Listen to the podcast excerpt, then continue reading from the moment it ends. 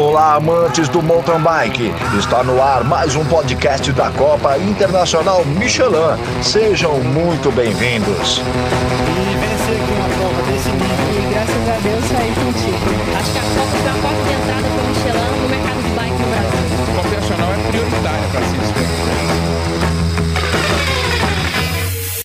Fala aí, pessoal. Bem-vindos a mais um podcast da Copa Internacional Michelin.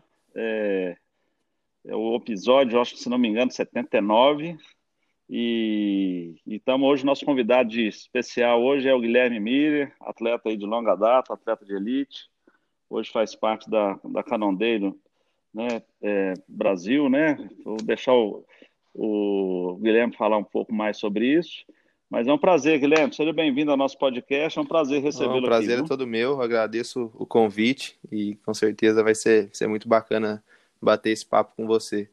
Eu sou Guilherme Então, atleta profissional, atualmente na, na equipe que não deu.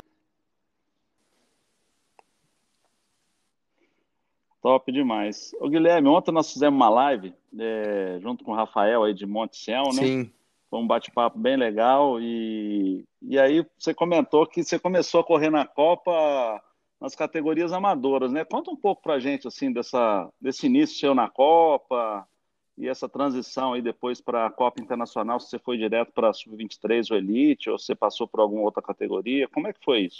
então eu competi em 2010 a, a Copa de Amadores, que na época seria o meu primeiro ano de júnior, e eu competi na categoria amadora e finalizei o, o campeonato naquele ano em terceiro colocado. E existia, não sei se existe até hoje, quem terminava esse, esse campeonato amador no top 3 tinha que subir para a categoria federada, que em 2011 foi meu primeiro ano de como júnior e o meu último ano como júnior é, correndo federado.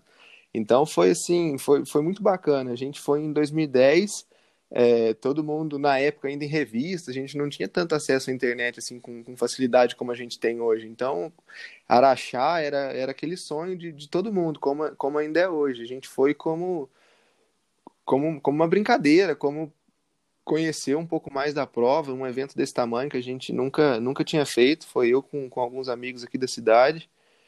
E foi assim muito bacana. E quando eu terminei a prova com bom resultado, subi no pódio, foi foi algo assim que foi foi transformador, sabe? Falei, nossa, que bacana. Acho que se eu treinar ainda um pouco mais, acho que na próxima etapa eu posso ir, ir um pouco melhor. Eu lembro que na época a segunda etapa era em São Lourenço, se não me engano, fui segundo segundo colocado também nessa nessa Copa de Amadores. E, e fui, fui tomando gosto, assim, era, era muito, é ainda, né, muito prazeroso, mas na época a gente conseguia é, enxergar essa, essa evolução física com, com muito mais facilidade. Então eu treinava por duas, três semanas, um mês, e, e já baixava assim muito meus tempos, então foi virando ali aquela, aquela bola de neve por treinar e melhorar, evoluir, até que em 2011 eu, eu competi a, a Copa Internacional na, na categoria Júnior, e, e fui campeão da Copa Internacional na, na categoria Júnior, minha primeira vitória no campeonato, na temporada de 2011 da Copa Internacional, na categoria Júnior. Então foi, foi bem bacana esse, esse início aí, poder viver todo essa, essa atmosfera incrível, principalmente da, da prova de Araxá, né? Todo mundo que às vezes acompanha tem, tem vontade de ir para Araxá e quando vai, quando sente o que é uma prova desse tamanho, é, é transformador, assim, é, acho que, que vira a chave de todo mundo para se dedicar, para querer ir melhor na prova seguinte, é bem bacana. Ah, que bom. Quer dizer que no primeiro ano da, que você participou já na Júnior, você já conseguiu o título já. Sim, nunca, eu não tive nenhuma vitória em etapa, mas eu fui bastante regular. Acho que, se eu não me engano, eu andei top 3 em todas as etapas e fui campeão na Júnior, 2011. Você vê, né? a gente fala, às vezes comenta é, quando o atleta fica em décimo primeiro, né? Que ele não participa do pódio, não ganha medalha. As pessoas até choram lá, ninguém entende por quê, né? Porque realmente é muito difícil, né? Você ganhou um título sem ter ganhado nenhuma prova nesse ano, né? Sim, sim, né? É engraçado que, que hoje em dia eu sou conhecido como um dos atletas da elite com, com maior regularidade, com maior é, constância ali no pódio.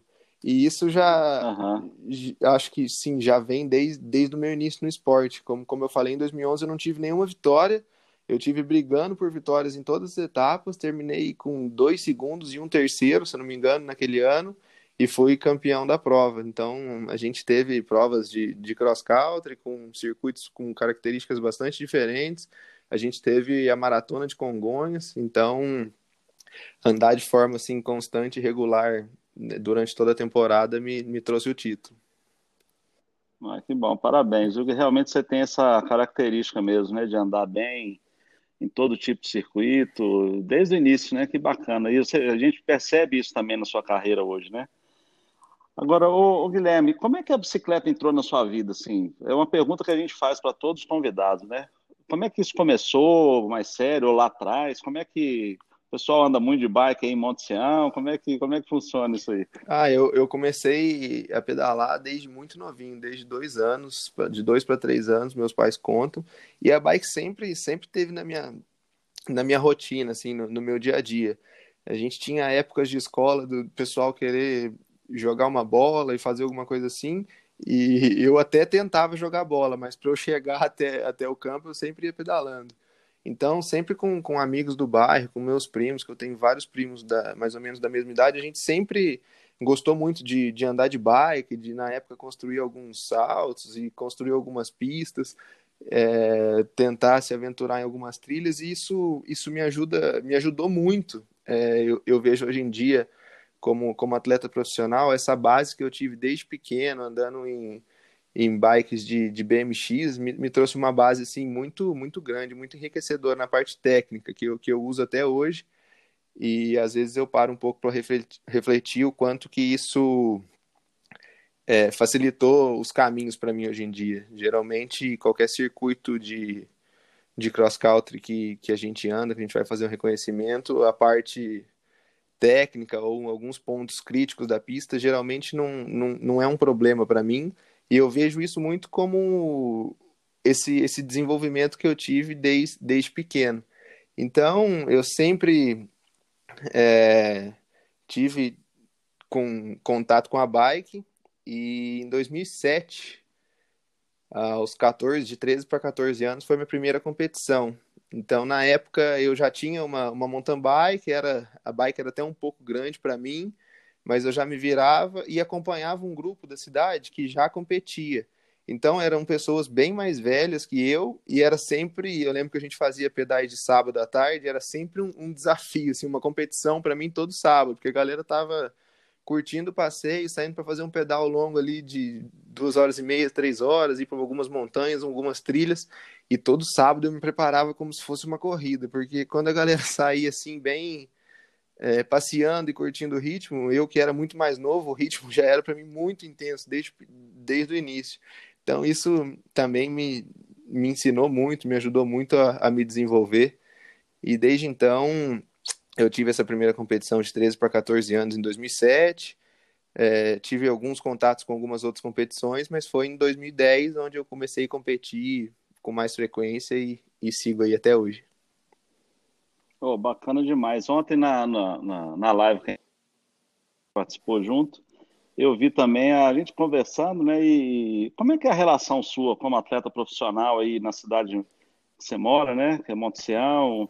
Como que as pessoas veem essa, esse, essa dedicação sua, esse, essa, né, essa projeção que você tem, não só nacionalmente, mas internacionalmente também? Como é que é, a, depois que você está nisso aí, é, o que, que mudou aí na cidade em relação a isso? Com você, a relação do pessoal? É, é, é até engraçado, por talvez pela dedicação, por passar muito tempo, talvez, em cima da bike, muito tempo é, dentro de casa, focado em outras coisas, eu não tenho, acabo que muitas vezes não tenho tanto contato assim com, com o pessoal da cidade, sabe? São poucas as vezes que eu consigo fazer é, alguns treinos com eles, consigo dar, estar um pouco mais presente assim nesse nesse dia a dia. Então, algum tempo atrás, eu tinha muito mais reconhecimento nas corridas, nas cidades fora, do que é, propriamente dentro aqui de, de Monte Sião, dentro da minha cidade. E, e, é engraçado que hoje em dia isso está mudando. Então, eu lembro agora, no último final de semana, eu cheguei de viagem, fui, fui buscar um açaí e três pessoas me pararam para perguntar da prova. Foi, não, como é que foi? Eu vi que você estava lá, eu assisti a prova ao vivo. Então, o pessoal está começando a ter um reconhecimento, assim, mesmo de, de pessoas que não pedalam, sabe? Pessoas que só gostam de acompanhar o esporte. E isso tem, tem acontecido bastante no, nos, de pouco tempo para cá, eu diria assim. Então, o pessoal está como, como acho que o esporte está crescendo devido a essa pandemia, tem muita gente que, que nunca pedalou na vida se, se inserindo no esporte. Eu acho que graças a isso o pessoal está pesquisando um pouco mais, procurando saber um pouco mais de esporte. Muita gente fala: nossa, a gente tem um atleta aqui em Montesião que está disputando uma vaga olímpica e muita gente nem sabe. Então isso tem, tem se espalhado cada vez mais e cada vez mais eu recebo algum comentário, alguém me parabenizando, alguém querendo trocar uma, uma palavra assim quando, quando me encontra na rua, isso é, isso é bem bacana, assim, às vezes até me espanta, assim, porque a gente vive isso há tanto tempo, então parece que, que nada mudou desde quando eu comecei a competir em 2010 para hoje, assim, para 10 anos depois. É, parece que o que eu faço é, é, continua sendo o mesmo, que é, que é treinar, que é me dedicar, procurar ser cada vez mais rápido, mas a proporção que isso vai tomando, a influência que isso vai tendo para outras pessoas, é algo que às vezes atinge muito mais o pessoal e eu demoro um pouco para cair a ficha e, e entender o, o, impacto de tudo isso. Mas é, é bem bacana quando a gente encontra um pessoal assim querendo saber um pouco mais, o pessoal entusiasmado, às vezes querem tirar uma foto, é bem bacana. Ah, que bom, Guilherme. Isso é fruto do trabalho, do esforço seu, né? Eu acho que às vezes você é muito modesto, o pessoal tá, te admira muito aí, não só na sociedade, mas você tem um monte de gente que, que e admira muito a maneira de você conduzir a bike, né, de você pilotar, né, nos, nos bastidores, assim, tá sempre falando de um ou de outro, né, você tem grandes atletas igual Avancini, Rubinho, uhum. né, você, Sherman, tem o Cocuz, enfim, e aí as pessoas comentam, né, e o pessoal admira muito a maneira que você conduz a, a, a bike na, no circuito de uma maneira bem limpa, assim, é bem legal, sabe? Hum, então, que bacana. Parabéns aí por esse resultado. Obrigado. Aí. Agora, e, e como é que é a família, assim? A sua esposa te acompanha direto, né? Há muitos anos já, né? Sim, sim. Ela sempre, sempre esteve comigo aí no mundo da bike, me acompanha até hoje. É, é, que bom. Acho que com certeza ela tem um papel importante nisso. E, e a sua família, assim, desde o início de 2010, como é que eles viam você participando da, das provas, depois começando a ficar mais sério e agora você sendo um profissional, assim, no mountain bike? O que, que eles acham disso? Ah, eles eles gostam assim bastante, sabe? Eles é, aquela coisa de, de pais para filho, assim, você sente é, aquele orgulho na fala de, de, de, que todo pai tem com, com filho. E, e no início, meus pais me, me apoiaram muito, me deram minha primeira mountain bike. Eu lembro que na época era bastante difícil. As provas maiores, igual a Copa Nacional, são, são longe, são mais de 500 quilômetros da minha casa. Então eu lembro assim de, de várias provas, meu pai é, fazendo um, um, baita esforço para que eu pudesse competir, e ao mesmo tempo que eu tivesse um, o, o mínimo ali de equipamento para poder me desempenhar bem. Então eu sempre, assim, desde, desde muito pequeno, eu sempre tive muito apoio assim dos meus pais, sempre gostaram muito. E hoje em dia eles eles gostam assim bastante, sabe? Se sentem bastante orgulhosos de, de me ver assim na, na situação que eu tô hoje, disputando uma vaga olímpica entre os três melhores do, do país no ranking mundial. E então é, é bem bacana isso. O pessoal reconhece bastante, familiares e tal. Que bom, cara. E, e falando em vaga olímpica, assim, como é que tá essa questão da vaga olímpica? É, parece que o Avancini já está com a vaga garantida, né? Porque tem ponto demais da conta, número dois do mundo, né? E que bom que, que, nós temos um atleta pela primeira vez como segundo do mundo, é muito bacana isso. É, aí tá entre você e o Cocuzzi, não é isso? Como é que tá essa, essa disputa entre vocês? Então, é, o, a gente, nós três, eu, o Avancini e o Cocuzzi, a gente pontua no ranking olímpico, são os três melhores atletas de cada país, para quem não sabe, a gente soma os pontos ali de cada um, que, que classifica o país, né? Então, hoje em dia, o Brasil, na, na atual posição, tem direito a duas vagas nas Olimpíadas, Então, o Avancini tem a primeira vaga, como você falou, por ele ter muitos pontos, e eu e o Cocuzzi, a gente está numa disputa muito, assim, uma, uma, disputa de verdade, assim, ponto a ponto. Cada prova, é, geralmente, um tem um desempenho um pouco melhor que o outro, então tá sempre num, num balanço, assim, muito, muito disputado de pontos a pontos. Quando a gente teve uhum. o, o ranking olímpico congelado em 3 de março desse ano, devido à pandemia, devido a alguns países já estarem tá, tá impossibilitados de viajar, é, esse ranking foi congelado e a gente está praticamente empatado em pontos.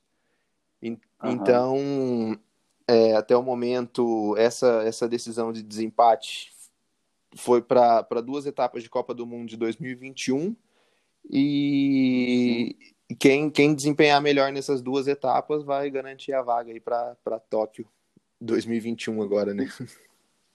Que bom, cara. Eu fico muito feliz de ver essa disputa entre você e o Cocuso, porque demonstra que o mountain bike evoluiu muito no Brasil, né, nesses últimos anos. E, e que qualquer um dos dois que ganhar a vaga, né, posso falar que eu estou torcendo para um ou para outro, mas eu fico feliz de vocês dois estarem brigando numa condição em altíssimo nível, né? Então eu tenho certeza que se for você ou for o Cocuso, vai representar bem o Brasil lá. Né? E, e eu acho que é um aprendizado também, né? Vocês estão em, em evolução, você é muito jovem, o, o Cocuso também. Eu acho que vocês têm muito pela frente aí, eu acho que vocês têm muito poder para estarem representando com muito mais força, vamos dizer assim, em Paris, né? Em 20, 2024. 24, né? Então, eu fico muito feliz com isso. E vendo, e vendo uma outra garotada subindo também, né? O que, que você acha desse, desses moleques que estão subindo hoje, Guilherme? Eh, entre a sua época de júnior e esse pessoal que está na júnior, por exemplo, hoje, você, acha que o pessoal está mais preparado hoje?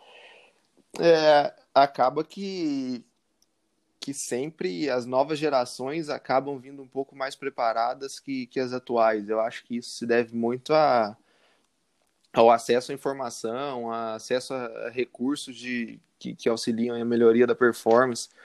Então, eu acho que é a evolução natural das coisas, um, um atleta aí de júnior ou sub-23 já desempenhar é, de forma com que a gente muitas vezes precisaria estar no primeiro, segundo, terceiro ano de elite para ter o mesmo desempenho. Eu acho que isso, que isso é muito bom para o esporte, como você falou, e a gente tem, tem muitos exemplos. A gente tem hoje o Henrique Avancini como número dois do mundo, é, cada prova que a gente tem a oportunidade de fazer junto com ele é, é um aprendizado incrível. É, a minha disputa com o Cocuzzi acaba que isso é, serve de, de muito estímulo para nós dois. A gente está sempre procurando buscar evoluções a, a, cada treino, a cada prova, ver onde a gente tem margem para melhora. E isso o pessoal que vem, vem atrás, o pessoal um pouco mais novo, acaba vindo com, com outros parâmetros, com, com, com outro olhar para o que é o esporte, para o que é o alto rendimento, e consequentemente o pessoal vem vindo cada vez mais forte, né? A gente acaba criando monstros aí, né? Então, isso, isso é, é. muito saudável para o esporte. Eu acho que a gente é, tem muito, muito a colher com isso. Eu, na, na, minha atual situação, como você falou, tem mais alguns anos aí que eu enxergo como uma, uma evolução minha no esporte e, consequentemente, todo, todo o pessoal, todo o esporte vem evoluindo junto, né? É, daqui a pouco uns moleques desse aí estão aí batendo, batendo guidão com você, né? é... querendo dar trabalho, né? O pessoal cara? não tem respeito, né? Ô, Guilherme, outra coisa interessante, assim, você já, depois de 2010, quando você começou no Amador, depois é, na Juno, na Copa Internacional, é, e aí depois você já entrou numa equipe que super estruturada, que é a Sense, agora você está numa outra equipe também, que é a Canon dele, que é super estruturada também. Como é que é a importância de estar numa equipe bacana assim? É... Quais são os diferenciais que você falaria com, com quem está nos ouvindo aí, está começando no esporte e não tem o que, o que você tem hoje? O que, que você daria de dica para eles? Ah, é algo que eu acho que é um processo que todo mundo, ou a grande maioria, tem que, tem que passar, né? É, é a evolução do, do seu comportamento dentro das pistas que vai gerando, consequentemente, uma melhor estrutura e, e, e, assim vai, são, é uma somatória de coisas. Então, eu lembro que alguns anos atrás eu me preocupava em competir uma prova regional, uma prova um pouco menor, para eu ganhar algum dinheiro de premiação, que esse dinheiro me ajudava a chegar depois até uma prova grande, a pagar um hotel. tinha alguns apoiadores, é, mesmo da cidade, ou de algumas marcas um pouco menores, que, que me davam alguma ajuda assim por mês, e eu ia me caminhando ali conforme conforme as possibilidades. Então, hoje em dia, a gente ter um baita de um equipamento, como você falou, fiz parte da equipe, começou como LM Shimano, depois foi a Sense, foi por cinco anos dentro da mesma empresa, agora já estou encaminhando para o meu segundo ano dentro da Canon dele. Então, é, um, é uma tranquilidade que hoje em dia a gente pode trabalhar de forma muito mais confortável, preocupando somente com o que eu vou fazer agora para ser mais rápido, o que eu vou fazer agora para ficar mais forte desempenhar melhor. Então acaba que, que as prioridades vão mudando, né? Na época eu era preocupado em, em conseguir algum recurso para eu poder pagar um hotel para estar numa corrida grande. Hoje em dia essa preocupação, graças a Deus, a gente não não carrega mais esse fardo. Então acaba gerando um, um cenário assim para o desempenho de muito mais tranquilidade, muito mais confortável para se trabalhar, né? Isso consequentemente gera gera bons frutos. Então é, é um processo, as coisas é, acontecem muitas vezes de forma muito rápida. Eu fiz uma temporada inteira é, batendo um pouco de cabeça nesse sentido de, de conseguir recursos. E essa temporada, lembro de 2013, foi muito boa em 2014 eu já estava numa equipe com uma baita estrutura, com, com tudo já caminhando como, como tinha que ser. Então, o pessoal que está tá nessa missão, está nessa, nessa jornada, eu falo para que, que continue dedicado, continue se empenhando, fazendo o melhor a cada prova, porque é, é realmente um estalar de dedos para que as coisas possa, que a gente possa ter o, um reconhecimento e ter essa estrutura para trabalhar com muito mais tranquilidade, né? Ah, sem dúvida. É, a gente percebeu, eu vi seu crescimento todo, né? Assim como do Avancini, né? Hoje você está. Como é que é estar tá numa equipe junto com o Avancini, cara? É, conta pra gente um pouco, assim, a cobrança é muito grande, na hora que larga lá, você quer pregar na traseira dele e quer passar por ele, é difícil. Como é que, como é, que é o sentimento seu, assim, de estar na mesma equipe dele? é, é algo assim que, embora os compromissos e as obrigações vão, vão aumentando, vão tendo uma proporção maior, ao mesmo tempo o, o Avancini, todo o pessoal que gerencia a equipe tem, tem essa vivência, tem esse olhar assim muito de, eles até brincam, de descomplicar o que é complexo. Então, acaba que às vezes é, eu tô, tô disputando uma vaga olímpica, às vezes estou disputando um título de campeão nacional, um título da Copa Internacional, mas ao mesmo tempo a equipe deixa um, um clima leve, um clima que, que proporciona a gente desempenhar com mais facilidade. Então, embora os compromissos uhum. sejam cada vez maiores, é, o pessoal sabe conduzir isso muito bem para que isso não, não se torne um peso e a gente simplesmente alinhe numa prova para para dar o nosso melhor, buscar o melhor resultado, como eu fazia há 8, 10 anos atrás, com proporções muito diferentes, mas um, um ponto importantíssimo é, é, ter essa leveza e não deixar com que isso, com que o fardo pese de para um lado que, que vai prejudicar, né? Sim. É, e outra coisa assim que aproveitando até, eu lembro que o Avancini né, teve uma carreira de muita de muito trabalho, né? Ele não chegou lá por acaso, é mérito, um monte de gente ajudou, mas é muito mérito dele, eu sempre falo isso, o principal é dele, porque ele tem que querer chegar onde ele chegou, da, da mesma forma que você quis chegar onde você chegou também, e tem certeza que você quer muito mais, mas qual que é a importância, assim, a gente estava falando de questão física, mas a questão psicológica, você, igual o Vancini, ele ele hoje acredita que ele pode ganhar uma medalha de ouro, ele acredita que ele pode ser campeão do mundo e ele tem capacidade para isso, né? Sim. O que, que você imagina é, dessa questão psicológica, o, o, tanto, o quanto que ela é importante para um atleta em alto rendimento igual você está hoje? Ah, eu diria que tem a, a, parte mental tem a mesma importância, ou uma importância muitas vezes até maior do que a parte física.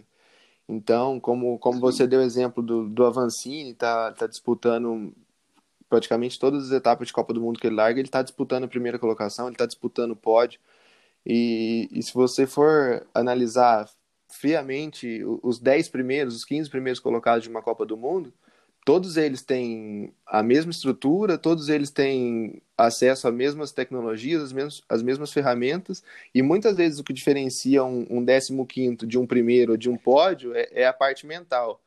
É, como tem até uma frase que o pessoal brinca, treinar todo mundo treina, ganha quem, quem resiste, quem, quem aprendeu a sofrer mais, né? Então, é, é muito isso, a parte é, mental ajuda sim muito. É, é, impressionante quando a gente consegue é, atingir um estado assim de flow que às vezes isso eu tenho facilidade de, de, sentir isso em Araxá, por exemplo. A subida, a descida, a subida da Dona Beija é um dos pontos de, de maiores públicos, é pessoal, é buzina, é apita, é gente gritando, é gente batendo palma. E quando você consegue se, se fechar nessa bolha, parece que você está correndo, você só enxerga o, o traçado da pista, você não escuta barulho, você não escuta gente gritando, e isso é, é muito de, do estado de concentração e, do quanto você direciona seu, seus pensamentos para atingir esse, esse estado de concentração e focar no, num único objetivo.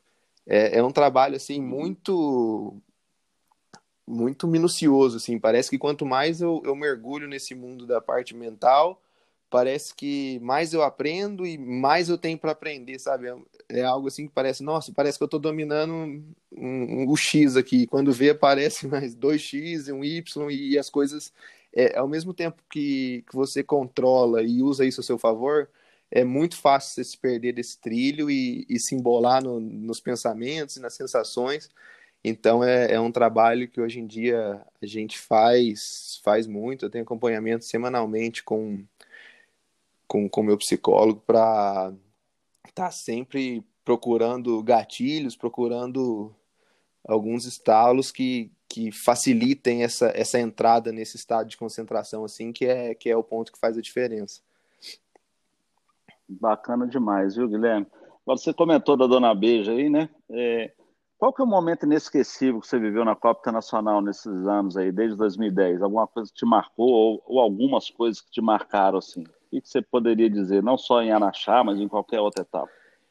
É, eu tenho, esses dias, eu estava até refletindo, por um, por um acaso, esses tempos aí sem competição, e eu estava até lembrando, assim, de, das minhas melhores competições, ou dos meus melhores momentos dentro da, de uma competição, e também os piores. E, e, e os meus melhores e os meus piores momentos foram em Copa Internacionais. Eu tenho dois tombos é, fortes na, na Copa Internacional. Um deles foi ainda num treino antes de, de começar a, competição, um dia antes. Foi um tombo na Dona Beija, inclusive. Muito. Eu lembro disso. Sim, sim, foi em 2018. E, e para mim, muito desse tombo foi por uma falta de, de concentração, assim, sabe? A gente já tinha acabado o treino, a gente já tava. Eu estava pronto para competir no dia seguinte.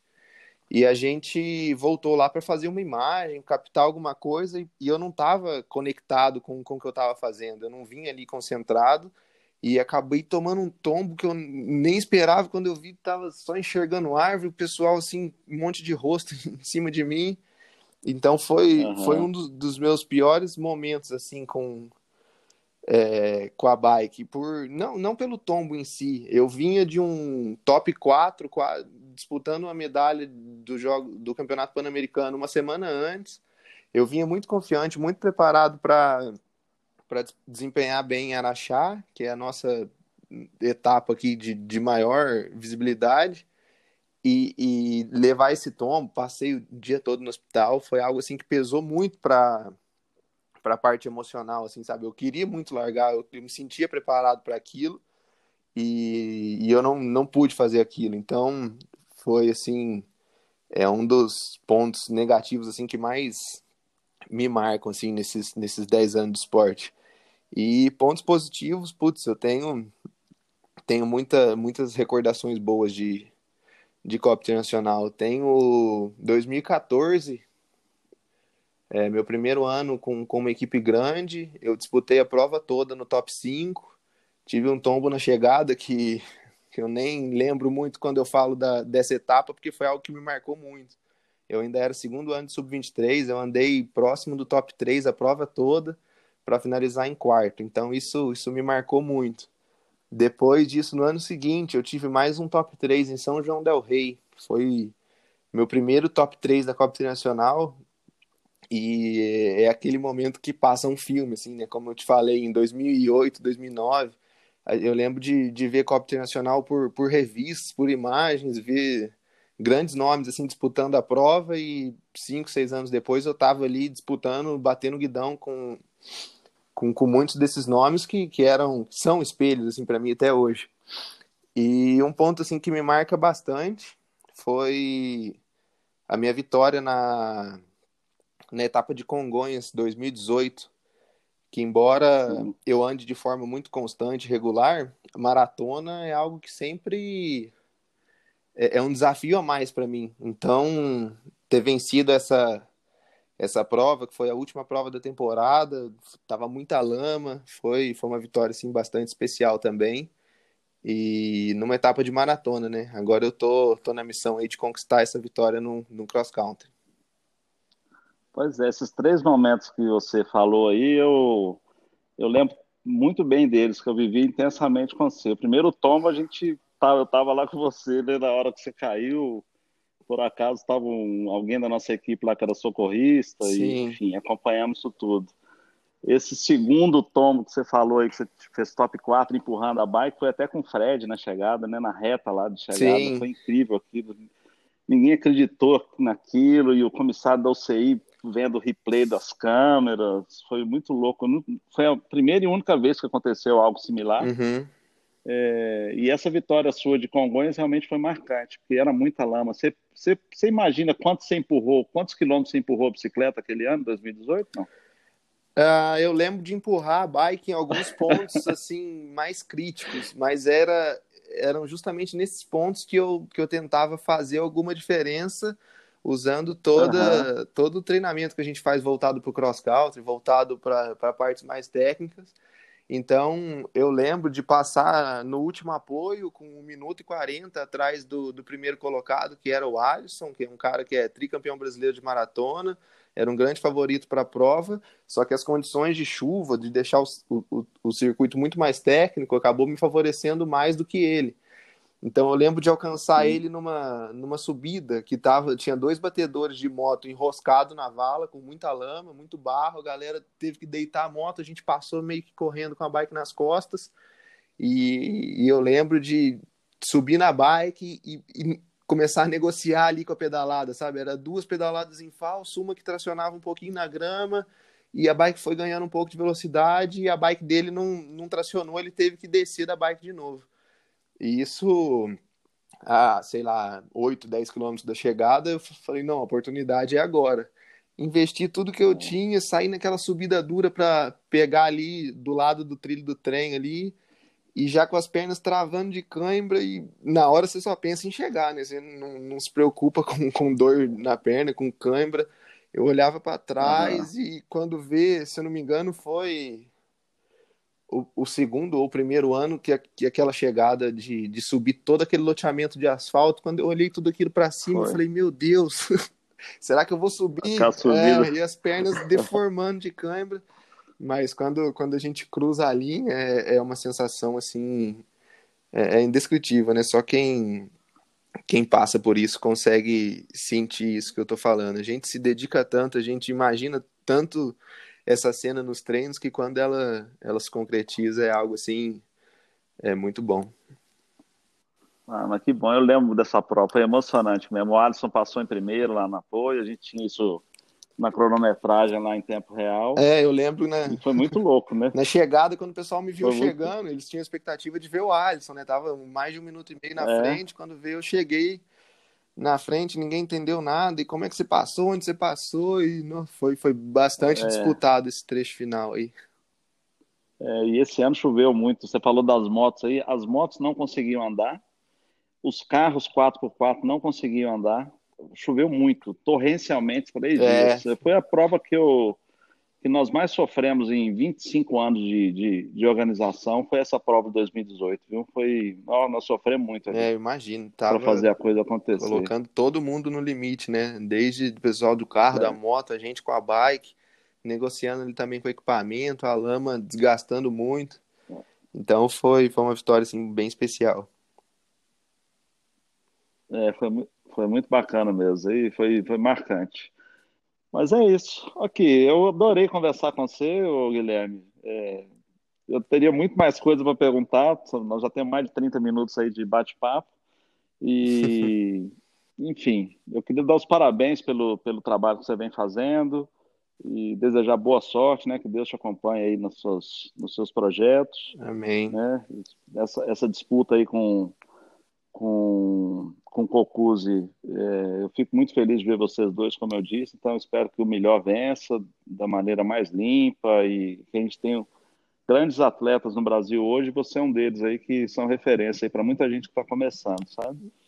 Então, meus parabéns. cara. Eu também, também agradeço muito, foi um prazer trocar esse, essas palavras com você. Agora que você falou 30 minutos, realmente o papo foi bom, passou muito rápido. Tava aqui lembrando bons momentos aí nessa dessa minha jornada no mundo da bike.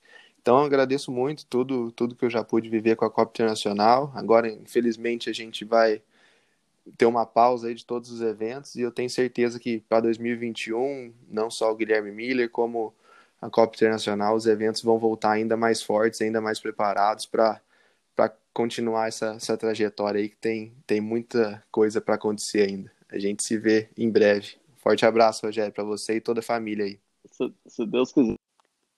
Nós falamos ontem, eu não pude comentar, né? Mas você viu o, o meu vídeo que saiu hoje a respeito do adiamento das provas para o ano que vem, já não? Vi, eu acabei de ver antes da, da nossa conversa aqui, eu vi. Pois é, eu já queria até pegar a opinião antes da gente encerrar aqui. É, eu estou pensando em fazer a etapa de Congonhas para finalizar a temporada de 2020 e deixar a etapa de, do, o calendário de 2021 com três etapas. O que, que você acha disso, Guilherme?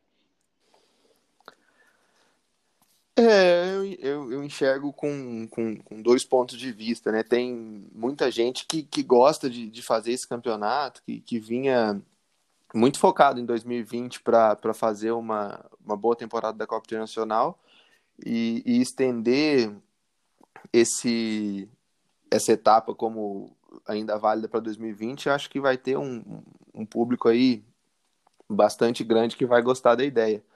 Por outro lado, também tem talvez o pessoal que acabou perdendo a primeira etapa ou não, não desempenhou da forma que gostaria, tá usando esse, esses tempos afastados para voltar para dentro das pistas como uma nova chance ali de desempenhar bem em 2021. Então eu acho que qualquer uma das decisões vai estar agradando é, muitas pessoas. Eu acho que com certeza a organização da Copa Internacional vai vai pensar com carinho no pessoal e a melhor decisão eu tenho, eu tenho certeza que vocês vão vão pensar em tudo antes de, de decidir qualquer coisa e com certeza o que vocês decidirem será a melhor decisão. Vocês estão, estão no meio aí há 25 anos, sabem muito bem como, como conduzir esse essa, essa paixão né, do pessoal por, por, por estar alinhado, por estar competindo. Eu acho que, que é um momento delicado para todo mundo, todos os lados a gente vai, vai ter um pouco de perda, é, em alguns lados talvez alguns ganhos, mas acho que vai ser um ano desafiador para todos nós. Então agora eu vejo muito esse, esse nosso período afastado das pistas como uma oportunidade de, de melhorar, de evoluir ainda mais para quando, quando a gente der a largada novamente, independente se vai valer para 2020 ou para 2021, a gente vai largar com a certeza de que, de que a gente se preparou muito para isso. E com certeza vai estar tá com muita, muita ansiedade disso acontecer. Então acho que, independente de pontuação para um ano ou para outro, o pessoal vai estar tá curtindo o momento de, de poder voltar a competir e valorizando muito isso. Não, top demais. E, e, vai ter evento aqui na fazenda. Eu mandei umas fotos para você, eu já estava no meio do mato aí arrumando as trilhas. Então, as fotos estão bacanas. É...